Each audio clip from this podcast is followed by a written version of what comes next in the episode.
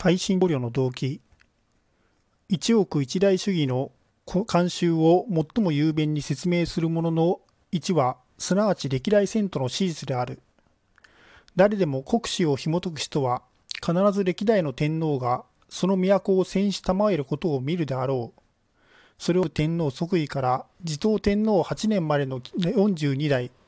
1353年間継続した。この遷都はしかし今日御人の考えるような手重なものではなく一億一代の慣習によって転勤所へお引越しになる。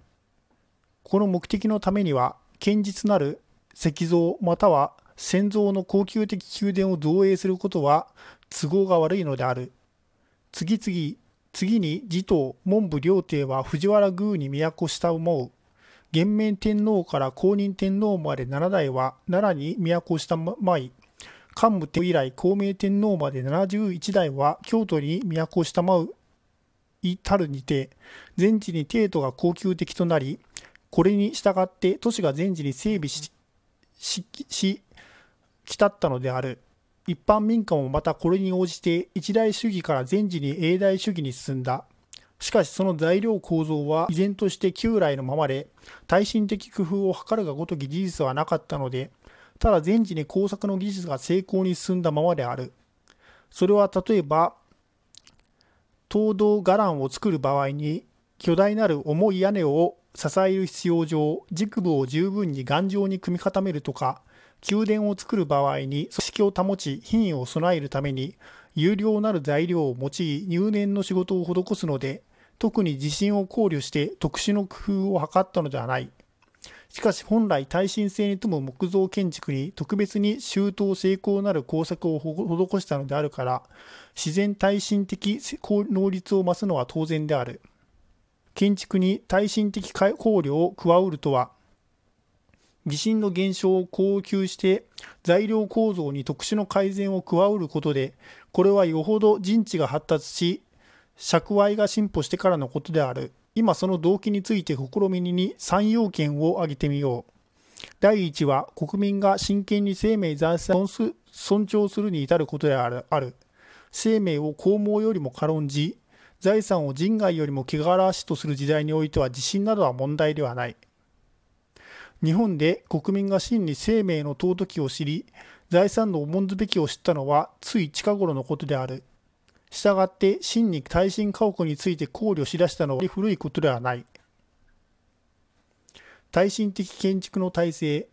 建築に耐震的考慮を加うるようになった第一の動機は都市の建設である。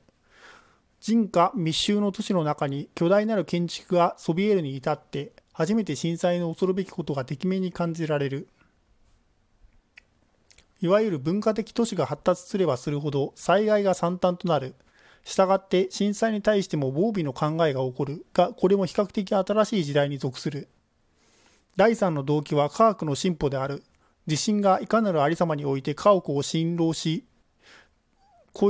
回答するかを観察し、破壊した家屋についてその格音を鮮明するのが科学的知識がなければ、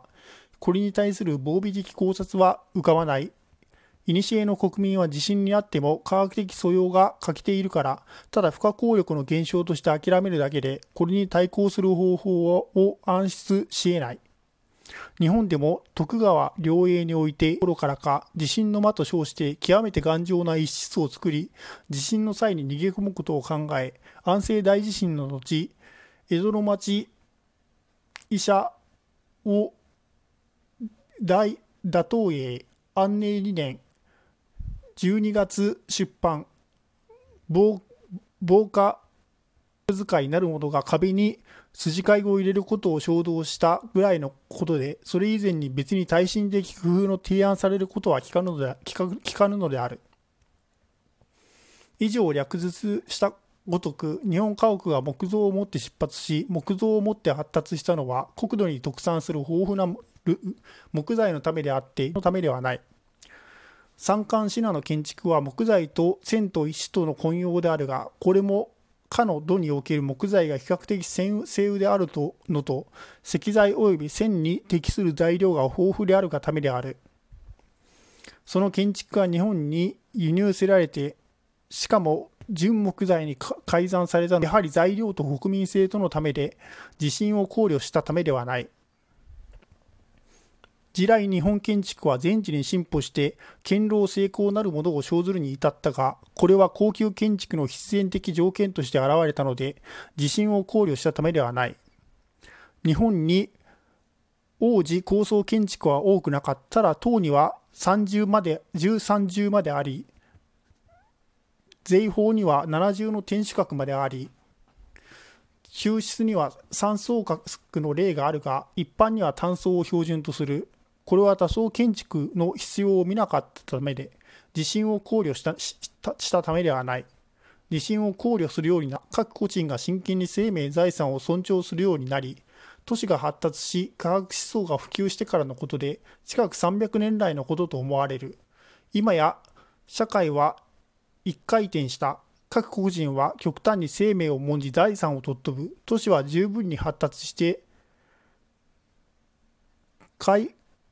猥なる建築は公衆を威嚇する。科学は日に月に進歩する。国民はここにおいてか真剣に耐震的建築の体制を絶叫しつつあるのである。大正13年4月、東京日日新聞。